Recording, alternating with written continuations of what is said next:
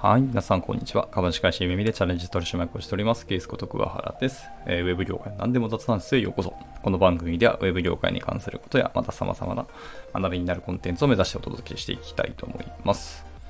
はい。えっと、今回ですね、えっと、あの、ある書籍、まあ僕、個人的には名著だと思ってますけど、えっと、ずっとやりたかったことをやりなさいっていう書籍があってですね、はい。で、この中の、あの、一つ、なんかいろんなノウハウとか、やり方とか、フレームワークとか、まあ、いろいろ紹介されてるんですけど、はい。なんか現状打開したいなとか、まあ、最近がちょっとつまらない人生を送ってんなっていう風な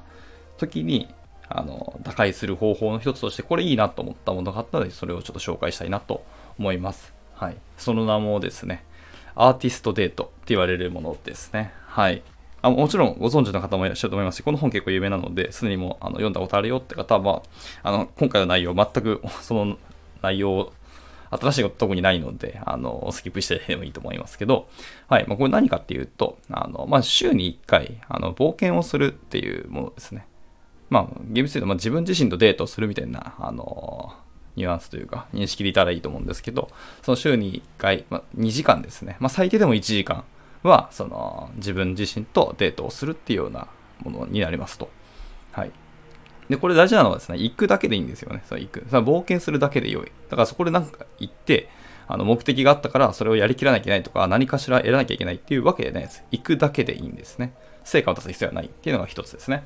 で、二つ目のルールとして、えー、あ、これ合計4つルールがあるんですけど、すいませんね。前後しちゃいますけど、一つ目がその週に1回、あの、冒険をすると。で、2つ目が、えーと、必ず1人で行きましょうというところですね。はい。これ結構大事だと僕も思いました。はい。何かっていうと、まあ、やっぱり一緒に行く誰か第三者が、まあ、いるとするじゃないですか。まあ、も例えば、あの、親御さんだったら子供を連れて行くとか、まあ、ついでに子供を連れて行って子供を楽しませようとか。もしくは、あのパートナーですよね。彼氏とか彼女であったりとか、奥さん、旦那さん、連れて行くとかですね。まあ、もしかしたら、あの、家族とか、おじいちゃんおばあちゃんとか誰かを連れていくとかっていうのもあるかもしれないですけど、そういうのは基本的にやめましょう。絶対 NG にしましょうということです。まあ理由は単純ですね。その行った人に引っ張られるんですよね。もうこの人が楽しんでもらえたのかなっていうのを気にしなきゃいけないし、えっと、その人がいることで、あの、自分自身の本当の声、心の声っていうところですね。を、あの、結構やっぱ蓋をしてしまうんですよね。やっぱりあの、第三者、大人としての自分みたいなところを出さなきゃいけなくなったりするっていう風に意識がいってしまいがちなんですけど、はい、このアーティストデートでやることっていうのは、その自分の中ですよね。奥底に今恥ずかしがりであの出てこなくなっちゃったっていう、その脳みそを引っ張り出して楽しませることが目的なんですよ。まあ、すなわち自分自身ではなくて自分の中のアーティストの面ですね、子供の部分を引っ張り出してきて、あの、本来やりたかったことをやらせて楽しませるっていうところが大事なんですよね。まあ、あの、やめすぎると楽しませなくても、あの、その、退屈をしても別に良くてですね、とにかく、その、週に1回アーティストとしてやろうとしたなというところをあの満たしてあげればいいわけなんですよね。まあ、結果として退屈するかもしれないですけど、それはそれで結構なんですよね。はい。っていうのがあるので、なるべく1人で行きましょうっていうのが2つ目ですね。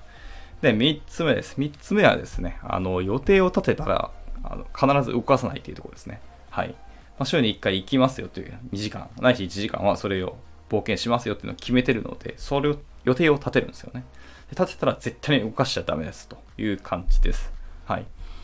で、まあそうですね。できれば、もうその10週間分とかですかね、もう10個、その、行くところとか冒険するものを決めておくんですよね。はい。で、それを、まあ、行くところ、前の週には必ずもう予定を立てておくと。